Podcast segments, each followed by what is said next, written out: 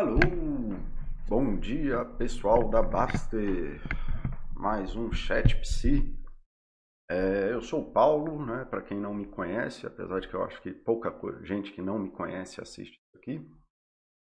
E eu sou moderador de saúde, sou profissional de psicologia, sou psicólogo clínico, professor, orientador, etc, etc, etc, na área de psicologia. E trabalho na Baster.com, uma rede social de educação financeira. E a gente percebeu que trabalhar qualidade de vida é quase mais importante do que trabalhar investimentos, ou tão importante quanto, porque se você não tem saúde, não cuida da tua própria vida, acaba que tua vida financeira, tua capacidade de fazer investimento, tua capacidade de viver bem com investimento cai muito e saúde é sempre um lugar que cobra muito dessa história. Tá? É... E aí a gente tem esses chats de várias coisas, tanto de educação financeira, sobre ação, FI, estoque, renda fixa, etc, etc, mas tem outros moderadores, tipo eu e o Mauro, que fazem chats sobre saúde, qualidade de vida, eu psicólogo, Mauro educador físico, e Catatones, aproveita aí e confirma o áudio e o vídeo para mim, se vocês estão me ouvindo e me vendo bem. E, enfim, aí tem o Mauro, Mauro educador físico, fala sobre um monte de temas também, sobre saúde, sobre educação física, sobre treinos, etc. E eu que sou psicólogo, trato dos temas de psicologia, tentando trazer aí pelo menos um beabá do que é psicologia e do que a gente pode viver bem com psicologia é, para a nossa vida. Tá? É, dito isso, hoje é... Vou fazer um chat bem diferente do, dos que eu faço geralmente e tudo mais. Eu queria trazer algumas reflexões sobre emoções é, para ajudar as pessoas, não obrigatoriamente a mudar a vida delas, não é para causar uma mudança, porque até porque eu não acredito isso e é por isso que eu não faço vídeos cinco coisas que você poderia parar, ou quando eu faço esses vídeos cinco coisas geralmente são séries imensas de vídeos ou vídeos imensos de uma hora e tanto falando sobre cada importância dessas cinco coisas. Então, a ideia desse vídeo de falar sobre emoções é trabalhar bem um beabá sobre emoções e talvez ajudar a pessoa a abrir um grau ali do que ela está fazendo, em vez de ir nesse caminho que vai em frente aqui, poder abrir um grau e ela pegar um caminho diferente que no longo prazo ajuda ela de uma forma ou de outra, ou assim eu espero. E como eu falei já, é, por exemplo, isso, a ideia desse post, desse vídeo, veio desse post aqui do usuário da Baster, que falou assim, ah, você não deixou de ser reativo de verdade, você levou uma fechada no trânsito, ficou caladinho, mas em qualquer oportunidade aqui ou em casa solta um deixei de ser reativo e fiquei calado, mas se fosse em outros tempos eu teria comprado uma bandeirante e passado em cima dele. Se você enfrenta um mau atendimento na loja, no restaurante, opta por não reagir de forma agressiva naquele momento, mas depois menciona como teria lidado com a situação de maneira diferente em outros momentos.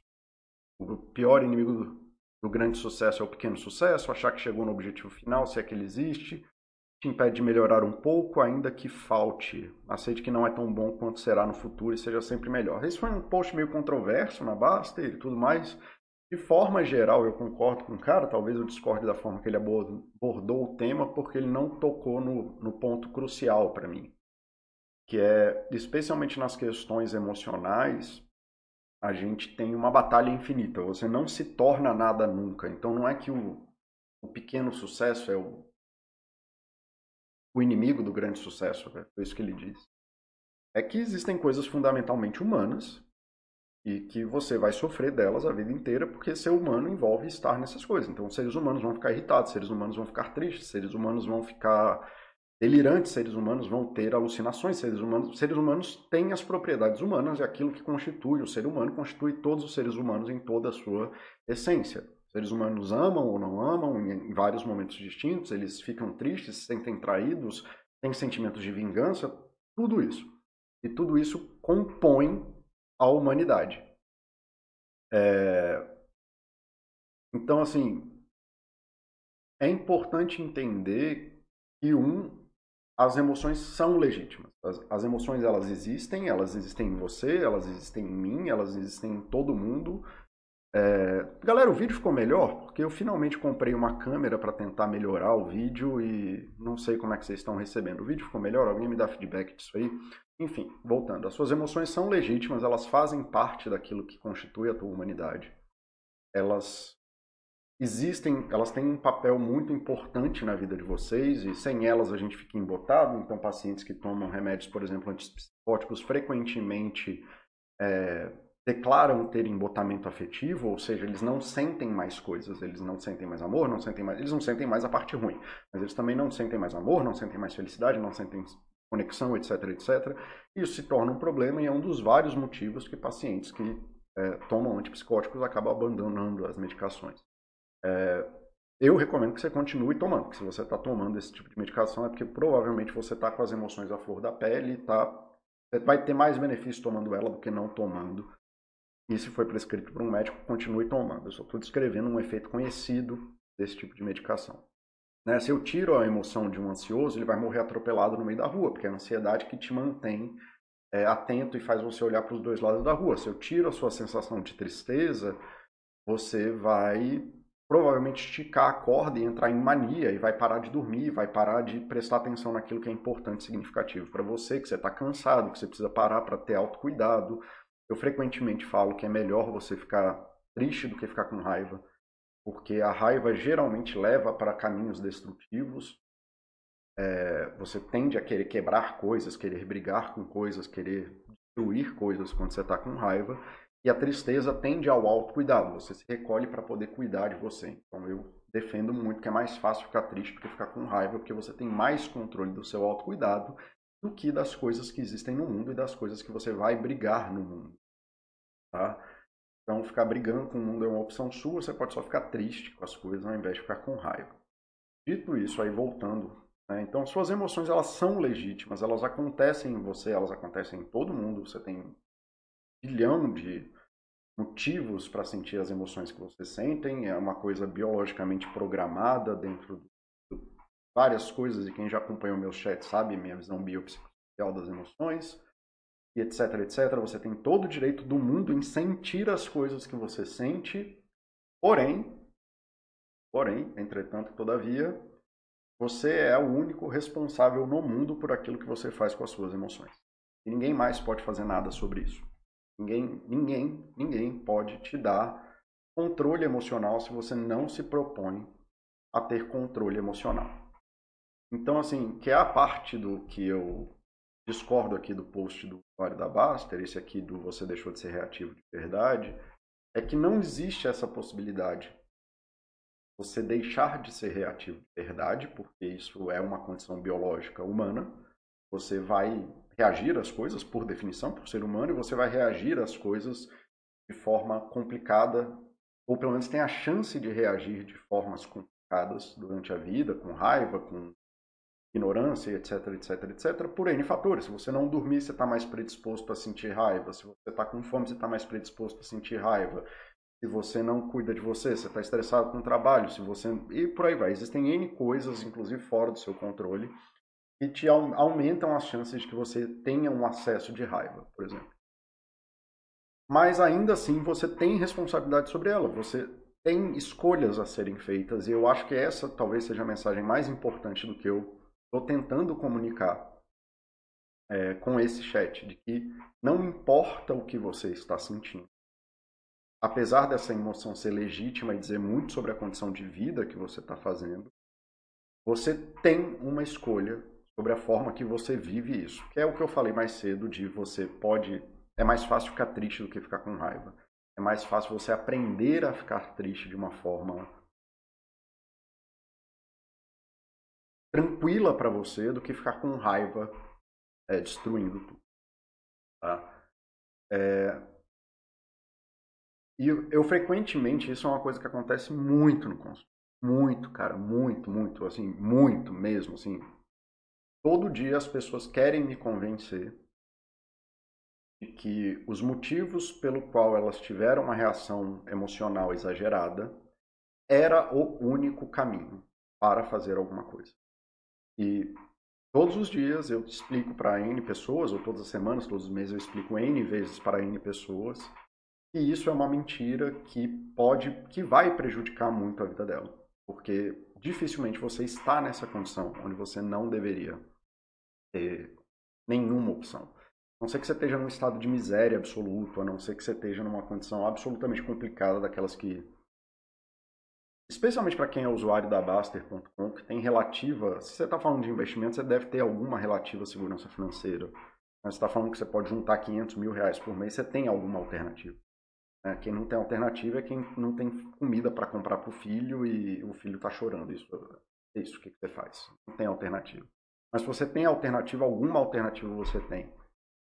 E as pessoas, quando têm essas explosões emocionais, elas frequentemente abrem mão daquilo que elas poderiam fazer para justificar a reação emocional desproporcional que elas tiveram. E aí, como eu falei, esse vai ser um chat diferente. Eu vou ler três citações de três livros distintos. Eu gosto muito. Uh, primeiro é A Vida de Pi, do Ian.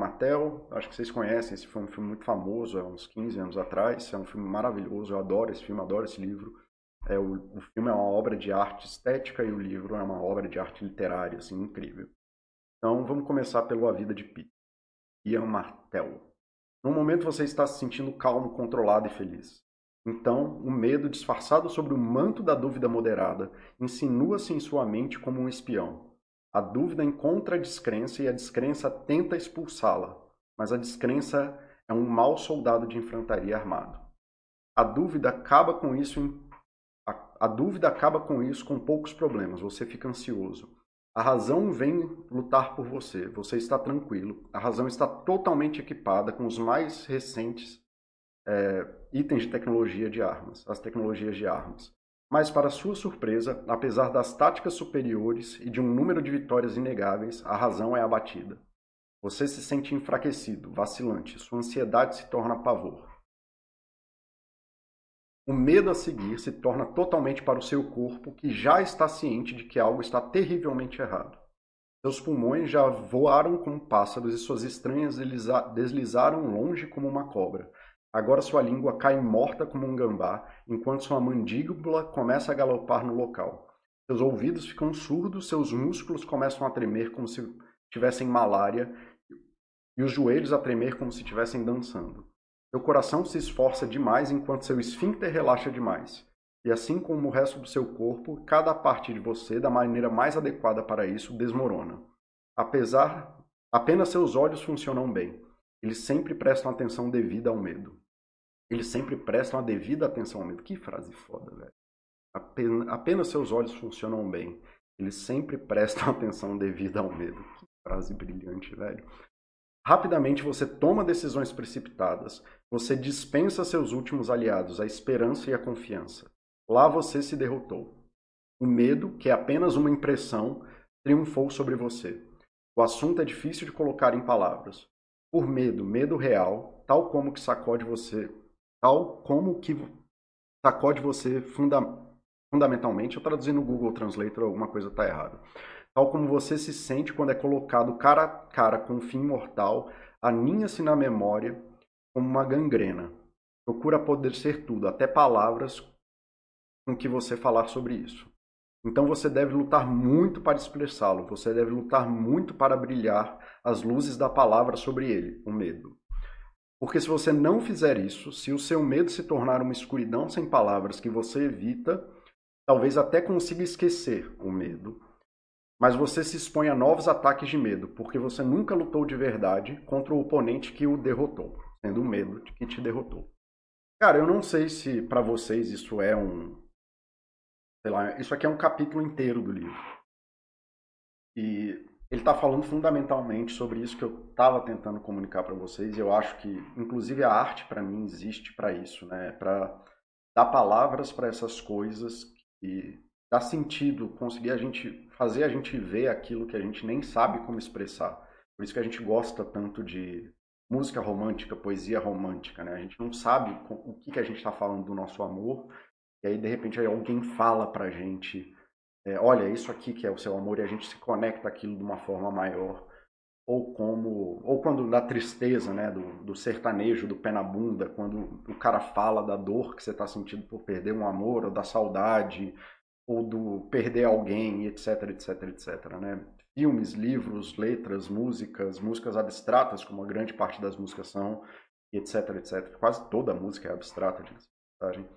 É, nos ajudam a dar sentido para essas coisas que a gente vive. É por isso que eu gosto tanto da arte, que eu recomendo tanto que as pessoas se desenvolvam dentro da arte. Então, ele está falando fundamentalmente sobre isso. Sobre quando a gente sente alguma coisa e essa coisa toma nossa, essa emoção que é legítima, né? Especialmente o Pique tá perdido num barco com um tigre. Porra, existe situação mais legítima que isso você ter medo. Né? Você tá preso dentro de um bote com um tigre. Né? Então, se tem um, um, lugar no mundo que você pode ter medo, é aí. Enfim. É... Mas quando isso toma conta de você, ao ponto de você negar tudo isso, você abre mão da esperança, da confiança, daquilo que você sabe fazer, daquilo que você poderia fazer assim.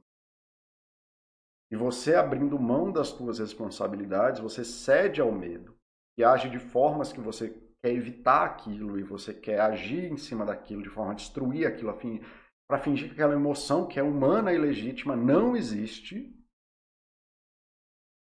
E aí você faz o seu pior. E aí é essa hora que o caldo entorna e você começa aí um ciclo de, de coisas, e como o William Martel falou bem lá no final, é, e você vai passar a vida inteira nessa guerra porque você nunca atacou aquilo que realmente te derrotou. E vai passar a vida inteira fugindo de uma coisa que vai acontecer na sua vida, medo, tristeza, ansiedade, etc, etc, etc, é, sem nunca olhar para isso. É, então, é que nem quando eu falo de vício, né, a perspectiva atual de vício é de que não existe uma pessoa invulnerável a vício. Todo mundo que existe no mundo tem uma potencialidade de se tornar viciado em qualquer coisa, jogo, celular, etc, etc, etc, etc. Drogas e piriri parará. Todo mundo tem essa possibilidade. Não existe uma pessoa invulnerável a isso. Não existe uma pessoa blindada contra isso. Você tem fatores de proteção na sua vida que te protegem disso. É, que mesmo que você caia no vício, mesmo que você tome uma cerveja, como você tem que trabalhar, você tem que voltar para tua esposa, tem que voltar para o teu filho, tem que cuidar da tua mãe, tem que abraçar teus amigos, e a, o álcool te tira isso, você o peso de perder essas coisas é maior do que o que você é, vai encontrar no álcool. Então é isso que te protege do álcool, na verdade, do alcoolismo. É, o alcoolista é a pessoa que está disposta a perder tudo para ficar no álcool. E frequentemente eles caem no álcool porque eles já não têm nada disso. É, dito isso, então, assim, ninguém é invulner... não tem ninguém blindado das emoções negativas. Esse é um dos motivos que eu não gosto do estoicismo, como se emoções não, não, você tem pleno controle, você não tem controle disso é, que é o que eu acho de complicado no texto aqui do usuário da Baster. É, como se tivesse uma forma de você se tornar verdadeiramente não reativo. Não, você vai passar a vida inteira tendo que olhar para isso e fazendo um balanço das suas escolhas. E mesmo que você faça uma escolha ruim, e aí a gente torce para que ela não seja tão ruim quanto você atropelar uma pessoa porque você está com raiva dela, que vai destruir a tua vida de uma forma que você abrir uma porta que não se fecha mais você não controla o que passa dessa porta, mas que você possa reavaliar essas escolhas ao invés de fazer isso que eu falei que meus pacientes fazem, eles justificar os maus que eles causam pelas emoções que eles sentem, sem tomar conhecimento de que eles podem fazer uma escolha. Como eu disse, é, eu acho que essa é a mensagem que eu quero passar hoje, que eu vou martelar. Você sente raiva e você, sei lá, quebrou um copo, beleza, bicho Quebre o copo, não tem problema. Mas não se engane de que essa é uma expressão legítima da emoção. A emoção é legítima. A sua raiva é legítima. Aquilo que você sente é legítimo. Você tacar um copo em alguém não é uma ação legítima para você lidar com a sua emoção. Você tem outras escolhas. As narrativas que você conta para justificar as decisões ruins e que te fazem mal que você toma não mudam a realidade que essa não é uma ação legítima. E aí tem outras duas citações que eu gosto muito. Uma do Garbor Mate, que eu falei até no vídeo passado, falei que o Garbor Mate com a coisa do trauma é um cara que eu acho complicado em relação a isso, mas ainda assim eu acho que ele é um puta comunicador de saúde e tá aí a prova disso. Estou citando ele como uma fonte aqui de uma coisa que eu estou dizendo. É, então, do livro Scattered Minds, que é um dos melhores livros de saúde como um todo, ele fala muito sobre trauma e TDA é, transtorno do déficit de atenção. Mas de forma geral, eu acho que é um ótimo livro sobre saúde, se você souber abstrair um pouco os temas principais do livro para a saúde. Então segue a citação. Os pais de uma criança com TDA, transtorno do do déficit de atenção, muitas vezes ficam irritados e chateados. O pai manda a criança se apressar.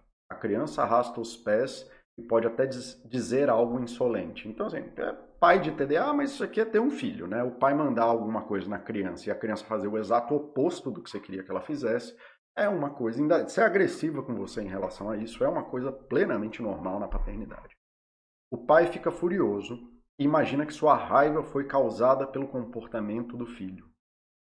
A criança é castigada não pelo que fez, mas pelos sentimentos desagradáveis vivenciados pelos pais. Na realidade, a criança não pode causar a raiva dos pais. Cara, essa frase é uma frase life changer. Né? A criança não pode causar a raiva dos pais. A criança não é responsável pela raiva dos pais. Você precisa abstrair isso pela sua vida.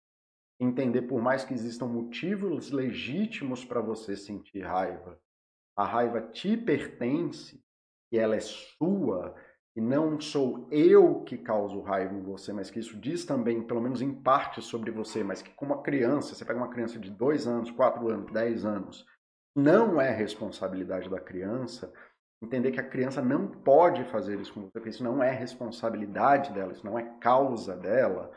Entender a próxima frase. O pai adquiriu a raiva antes do nascimento da criança. A raiva já pertencia aos pais, assim como a raiva pertence às crianças. Tá? O comportamento não cooperativo, arrastar os pés e dizer algo insolente, pode pertencer à criança, mas a raiva pertence aos pais. É apenas entre umas é apenas uma entre muitas maneiras possíveis pelas quais os pais poderiam ter respondido à procrastinação do filho.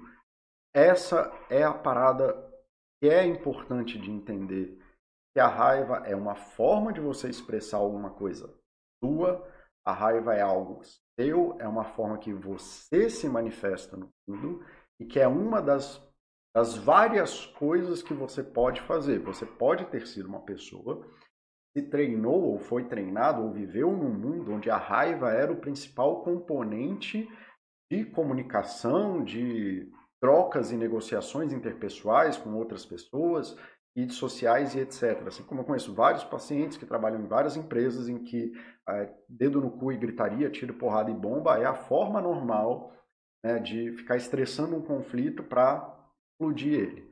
Tá? Mas isso não pertence às pessoas, isso pertence a você. Né? Beleza. Na verdade, quanto mais tarde pensa sobre isso, reconhece que sua reação foi, pro, foi bastante desproporcional ao estímulo do filho. Em outro dia, se tivesse, se tivesse dormido melhor, talvez tivesse respondido de maneira diferente, com uma impaciência não hostil, com um leve aborrecimento, possivelmente até com humor. Então, é o que o Garbor está falando aqui é exatamente o que eu estou tentando comunicar. Talvez isso aqui seja a melhor citação para poder comunicar isso que eu estou falando. A gente está falando de raiva aqui, porque um, porque eu, tenho essa agenda de que a raiva contra a criança é uma coisa inaceitável na, na nossa sociedade atual. Ah, mas era antes, foda-se, caguei, não interessa. Hoje em dia está tudo muito claro, está muito transparente de que a violência, a raiva contra a criança é uma das coisas mais perniciosas para a saúde mental da criança, tá?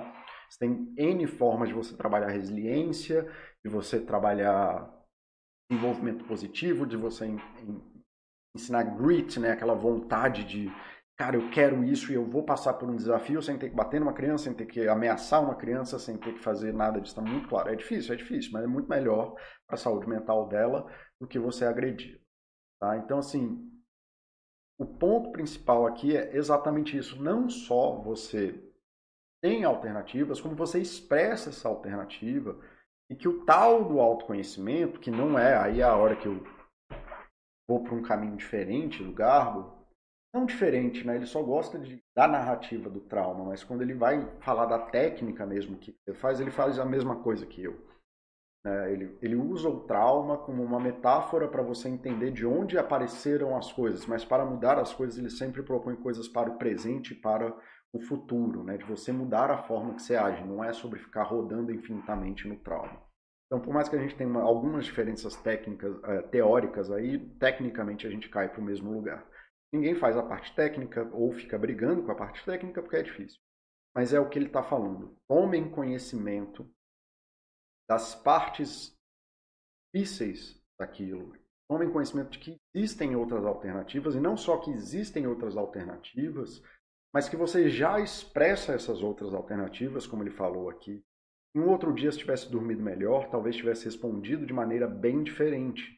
Então, compreenda que a tua raiva também está tem uma responsabilidade que não tem nada a ver com a criança que está arrastando os pés e sendo insolente.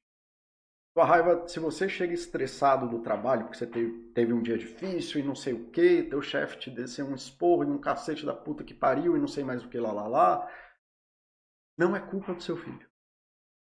E quem tem que achar ferramentas para lidar com isso é você como adulto. Você é o adulto, a criança é permitido isso porque ele não tem, ele não tem controle. O descontrole é parte de ser criança. Mas você que é adulto não tem o direito de agir dessa forma. Se você não lida bem com o estresse, aprenda formas de lidar bem com isso.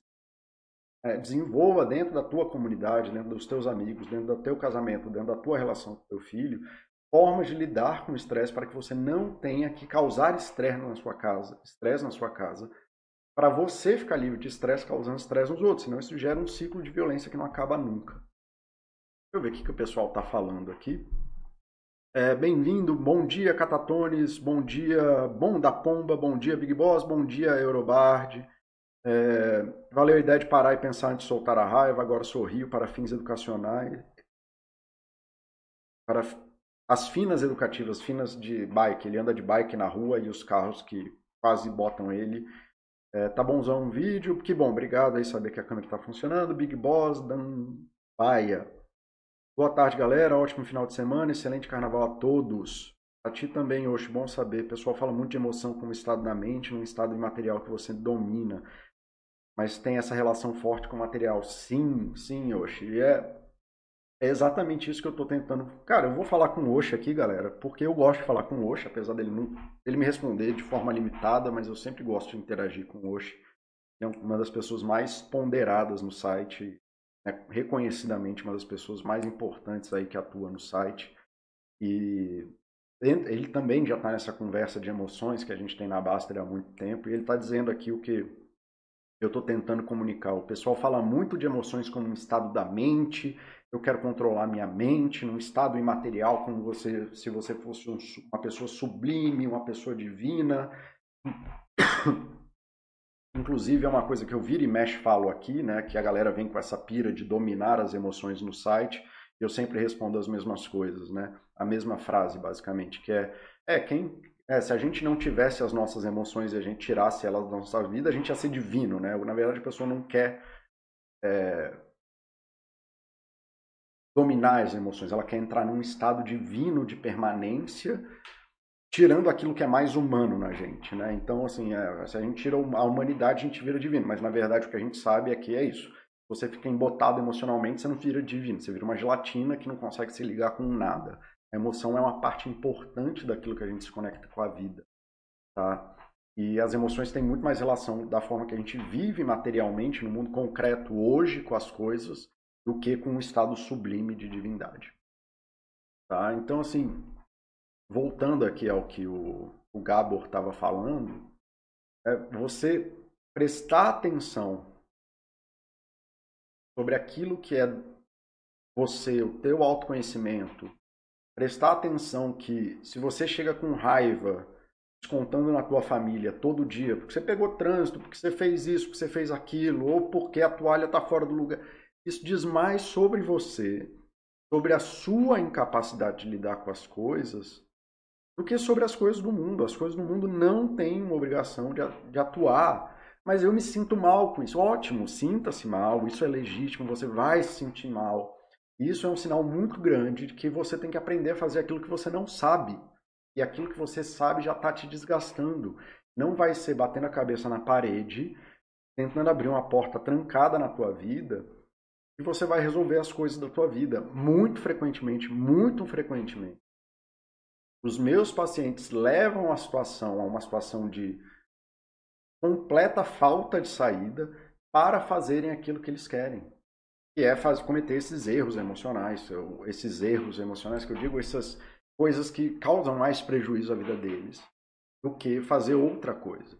Então, muitas vezes você fica lá batendo na porta e fechando todas as portas, quebrando todas as saídas, assim como um alcoólatra, assim como um viciado em crack, etc., para poder cometer esse erro, essa resposta emocional, não a tua emoção que é legítima, mas você esconde e fecha todas as escolhas que você poderia ter para justificar aquilo que você fez. E, cara, eu vejo isso todos os dias. E como aí já disse o, o, Ian Martel, né? então você deve lutar para expressar, você tem que aprender a falar sobre as suas emoções. Você tem que aprender a verbalizar as suas dificuldades, assumir que você tem dificuldades, pedir ajuda sobre essas dificuldades, aprender a negociar essas dificuldades dentro das pessoas, porque as pessoas não vão conseguir atender todas as suas necessidades de alguma vez.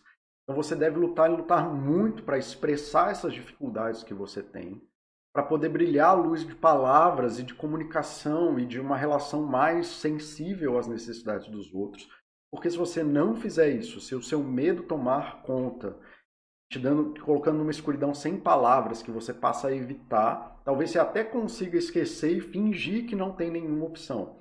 Mas você só está se expondo a novos ataques de medo porque você nunca lutou de verdade contra o oponente que já te derrotou de saída. Tá? Então parem, pelo amor de Deus, parem de fingir que porque você está num estado emocional, você não tem opção e aí é legítimo que você faça seja lá o que você quer fazer.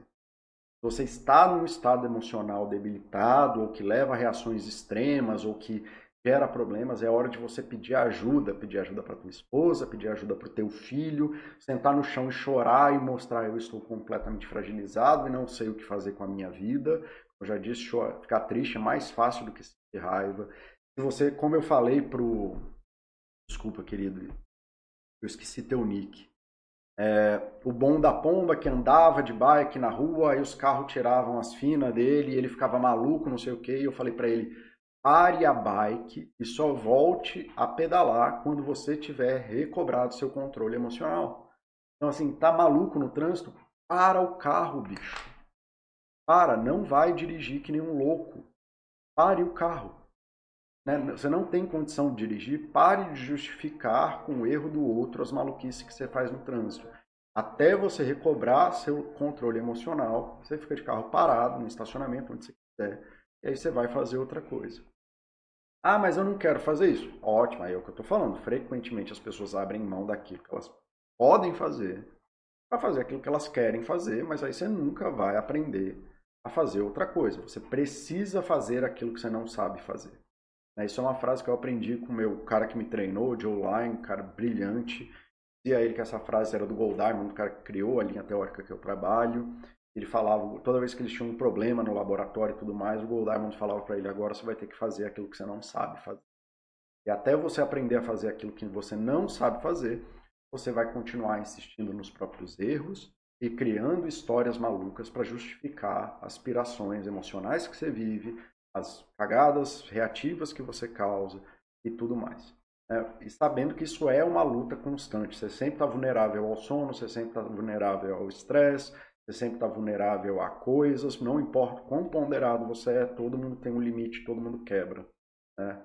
E aí eu acho que é o Hemingway que fala, e aqueles que não quebram pode ficar tranquilo, pois a sua morte, né? eu acho que é alguma coisa nesse sentido.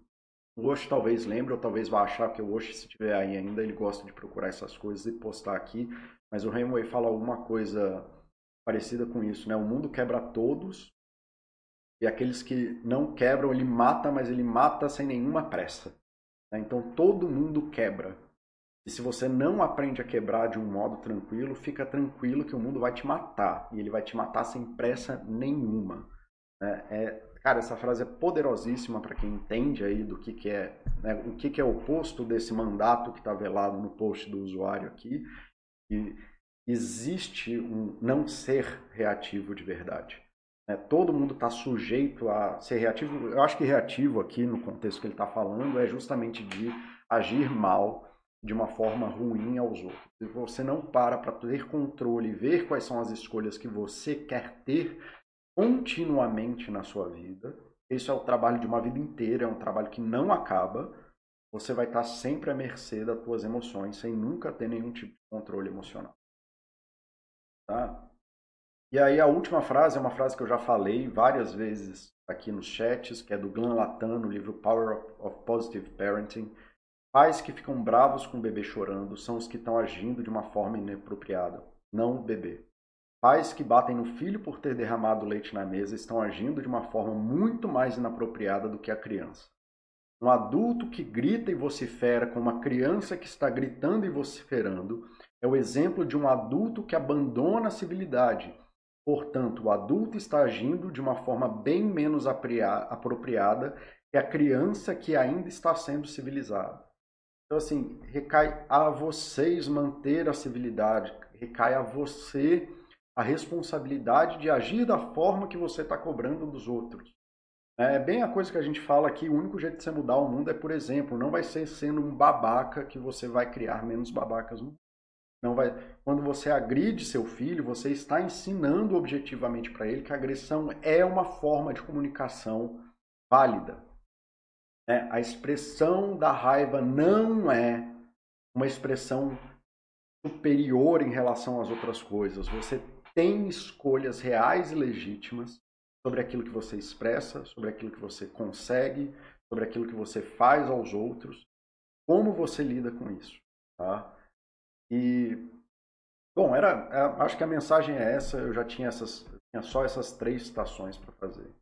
Tá? E galera, saibam disso. Essas metanarrativas, as metanoias que eu chamo, a gente gera essas noias de, ah, não, porque isso, porque aquilo outro, metanarrativas, narrativas das narrativas das narrativas, para justificar por que, que a gente não faz as coisas. Vocês não fazem as coisas, já falei isso, porque vocês não sabem fazer diferente. É, numa perspectiva psicológica, é sempre isso, né? A gente só sabe fazer aquilo que a gente sabe fazer.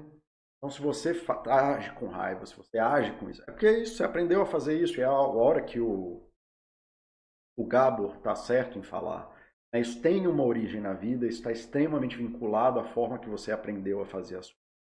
Mas não vai ser nunca, nunca ficar no chorume da merda, ficar ali que nem um porco na lama, rodando, rodando, rodando, que você vai sair da lama. É, eu acredito muito, muito, e eu sei que isso é verdade, tanto quanto eu sei que o sol vai nascer amanhã, que você precisa fazer aquilo que você não sabe fazer para mudar. Você só sabe, você consistentemente só faz aquilo que você sabe fazer, você nunca vai mudar. Ou, como eu costumo dizer, eu tenho até medo do que pode acontecer na sua vida. Você vai precisar de uma tragédia terrível para você mudar. Porque eu já vi gente sendo presa e não mudar, gente que bate no filho sendo preso e não mudar, gente que bate na mulher sendo presa e não mudar. Imagina o que precisa acontecer para esse cara mudar. Vai precisar dele vai precisar acabar para ele mudar. Ele vai precisar morrer para nascer outra pessoa. Então saibam que a única chance de você mudar é você fazendo algo diferente da sua vida. É, enquanto você não fizer aquilo que você não sabe fazer, você vai continuar sendo a mesma pessoa. Você precisa fazer diferente. Como o bom da pomba seguiu aí meu conselho trivial e, e que bom que funcionou. Eu tinha falado para ele, cara, não sei, mas você quer um conselho aqui de cinco minutos de uma pessoa que nunca viu sua vida, eu pararia a bicicleta até retomar o controle emocional. E eu efetivamente fiz isso quando eu, quando eu resolvi meu problema de agressividade no trânsito. Eu parava o carro. É isso, parei. Não tenho condição de dirigir. Eu estou num estado de maluquice, eu não posso dirigir maluco. Aí eu parava o carro até é, retomar aí, o controle das minhas ações. Tá? E aí, uma coisa importante, inclusive seguindo essa linha do faça aquilo que você não sabe fazer, é, assim como viciado em álcool, quando a gente, a gente sabe que se o cara parar de beber álcool, a vida dele vai melhorar. Mas no primeiro momento, a vida dele vai piorar. Só que não é a falta do álcool, assim, é a falta do álcool que vai causar os problemas na vida dele. Com certeza ele vai ter mais problemas na vida dele, porque agora ele, você tirou a solução efetiva. Ele tinha para lidar com uma série de problemas.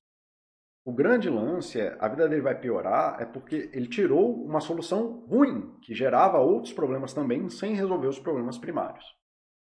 Então saiba, se você vai trabalhar seu controle emocional. Você vai abrir mão da raiva, você vai abrir mão da babaquice, você vai abrir mão da procrastinação, você vai abrir mão da.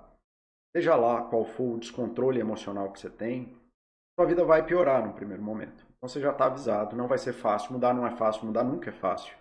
Mudar para emagrecer, mudar para estudar, mudar para. Nunca é fácil e só fica mais difícil. Quanto mais você só se torna mais habilidoso para lidar com problemas cada vez mais complexos e lidar com problemas quase impossíveis, tá? É que nem a ciência. A ciência hoje em dia lida com coisas quase impossíveis de serem resolvidas. Então saibam, não vai ser fácil no primeiro momento. O que eu posso falar para vocês é que não está fácil agora, mas que esse caminho de você ficar insistindo numa coisa que prejudica a sua vida é ainda mais difícil. E aí você vai se botar numa situação que talvez não tenha mais o que possa ser feito, seja uma separação, seja filhos que estão absolutamente desconectados de você, seja nenhum funcionário mais conseguir lidar com você, seja você não criar uma situação insustentável no seu emprego você ser demitido, seja um acidente de trânsito, seja essas coisas trágicas que a gente vê de gente morrendo por causa de 13 reais, seja você bater no seu filho e ter que viver com o fato de você ter batido no teu filho, seja lá o que for. Então, num primeiro momento, quando você abrir mão da solução que você tem, sua vida vai piorar. Assim como é, cara, o primeiro dia de aula é difícil para todo mundo. Primeiro triatlo é difícil para todo mundo, primeiro dia de corrida é difícil para todo mundo, primeira vez aula de um, uma língua que você aprende é difícil para todo mundo. Mas se você não fizer aquilo que você não sabe fazer, e você não parar para olhar as coisas que você pode fazer, né, como todos esses três caras que eu acho brilhantes, todos esses três caras, o, o livro do Ian Martel é uma coisa absurdamente brilhante, absurdamente brilhante. Né, a coisa tão brilhante que o livro foi considerado um plágio de um autor brasileiro, e o autor brasileiro falou, cara, mas ele fez um negócio tão louco, deixa o cara. Ele fez outra história, ele pegou a premissa, ele roubou a premissa, não tem problema. Mas o livro é muito foda, deixa o cara em paz. O livro é bom, leiam o livro. O Glenn Latan, que é um dos caras mais incríveis do mundo, assim, um histórico de trabalho absurdo com crianças em situação de violência, crianças agressivas e tudo mais. Garbor, que vem se mostrando aí um, um, comunicador de saúde excelente, velho. Todos eles falando a mesma coisa. Né? Enquanto você não se responsabilizar pela sua emoção, enquanto você não se propor num caminho de tentar amadurecer, de tentar desenvolver novas habilidades e novas coisas, para poder falar coisas novas, poder viver coisas novas, poder criar situações novas, para você viver de um jeito diferente, você vai continuar lutando contra o oponente que te. Aliás, você não vai nem lutar, você já declarou derrota para o oponente que te derrotou. Enquanto você responsabilizar uma criança pela raiva que já existia em você antes do nascimento dela, você vai continuar agredindo seu filho. Enquanto você não entender que você é um adulto e você deveria agir como um adulto, e não a criança que exigia adultez de crianças e adolescentes enquanto você está agindo pior do que uma criança e um adolescente, não faz sentido. A responsabilidade é sua. Você, suas emoções são legítimas. Você tem todo o direito do mundo de falar: eu vou explodir e porque eu vou explodir, eu preciso fazer outra coisa. Eu preciso sair daqui. Eu preciso de ajuda. Eu preciso encerrar essa discussão. Eu preciso parar minha bicicleta. Eu preciso parar meu carro. Eu preciso me demitir do meu emprego. Eu preciso separar desse casamento. Mas se a opção é entre bater na esposa ou bater no marido e separar, separa, porra. Você dá num casamento onde duas pessoas se batem, separa, caralho. Né? Se você vai bater no teu filho, bicho, tira 10, vai andar 10 minutos na rua, velho. Sabe? Não há justificativa para você agir de forma agressiva. Isso são só histórias. No mundo de hoje, isso é uma maluquice, cara. Tem pouquíssimas situações de mundo que realmente pedem a isso enquanto você não entender que a luta é contra você e que apesar de eu concordar com o fundamento do que está sendo dito aqui, de que você não deixou de ser reativo de verdade, eu não gosto da premissa oculta que eu vi nesse texto de que existe um reativo de verdade. Isso é uma luta contínua. Não existe uma pessoa que seja invulnerável a isso. Você tá, estará sempre vulnerável a agir de uma forma inapropriada mas isso é uma luta interna e quanto mais hábil você consegue ficar nisso, mais situações de dificuldade você consegue lidar. Mas não fica fácil, é sempre difícil e sempre vai ter uma coisa que te pega no contrapé. Por isso você deve estar sempre atento de uma forma branda, não é para você virar o maluco disso. ir se empoderando e desenvolvendo habilidades, indo aprender a falar e viver as outras emoções, inclusive as negativas. Tá? Galera, era isso que eu tinha para falar hoje. É, só o Silk Roads que fez algum comentário a mais aqui. Deixa eu ver se alguém falou alguma coisa no YouTube. Paulo, onde está esse texto? Qual texto, meu amado? É, se eu não conseguir te responder agora, Fred Veloso é meu amigo, tá? Psicólogo, brilhante, cara, uma das pessoas mais influentes na minha vida, salvou minha vida num dos momentos mais difíceis da minha vida. É, cara, qual o texto? Se você quiser só esse, essas citações, eu te passo o link delas, cara, não tem problema não. É, até passo o link. Deixa eu ver aqui. Compartilhar. Apenas eu posso acessar. Eu compartilhar.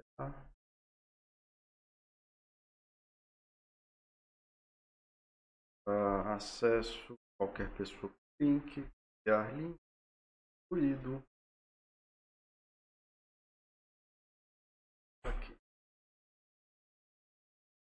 É esse link que você queria, depois eu te mando no, no WhatsApp também, Fred. É esse texto que você queria, tá aí. Eu não sei se é esse.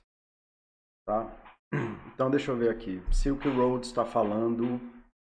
Tenho pânico de dirigir, mas gostaria de dirigir. Acho que tem alguma trava emocional. Isso tem cura? Cara, ah, tem. Tem.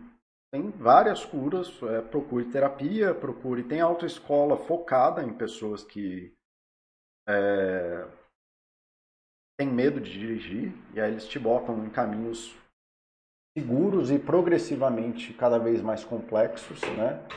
Mas é, existem várias formas de lidar com isso. Isso não é nem de longe é uma coisa impossível. É, talvez custe dinheiro, talvez custe tempo.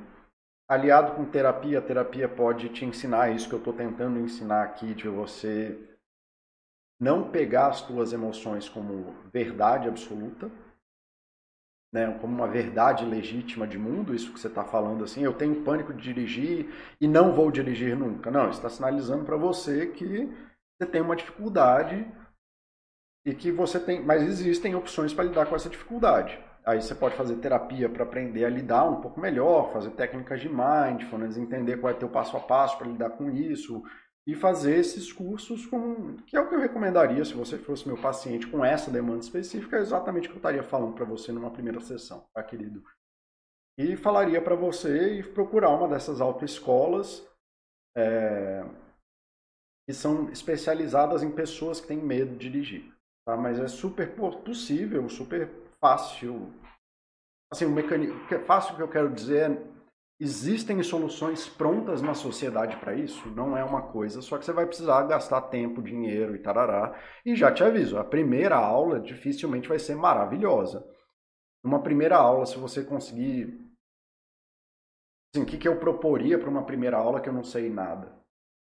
Você está num lugar completamente descampado, sem carro, sem árvore, sem trânsito nem nada. Se você consegue estar tá dentro do carro e andar de um lado para o outro só para tomar domínio da, de como funciona você guiar um carro de forma geral, para mim isso já seria uma ótima aula, mas eu não acho que vai ser exatamente fácil para você. Eu não sei se vai, pode ser. E, e aumentando isso progressivamente, né? De aí de repente fazer uma aula num estacionamento, ter que lidar num lugar que tem uma lombada, ter que lidar, botar um outro carro ali andando com você, para você. Enfim, tem várias formas de fazer isso e existem autoescolas especializadas nisso. Não sei quão boas elas são, porque eu não, não tenho controle da autoescola que existe perto de você, mas. É... Mas existe, tá? Então eu iria por aí. É... Beleza, galera. É isso por hoje. Acho que por hoje é só. Ninguém mais está falando nada. Jane mandou um beijo. Um beijo, um coração. não sei.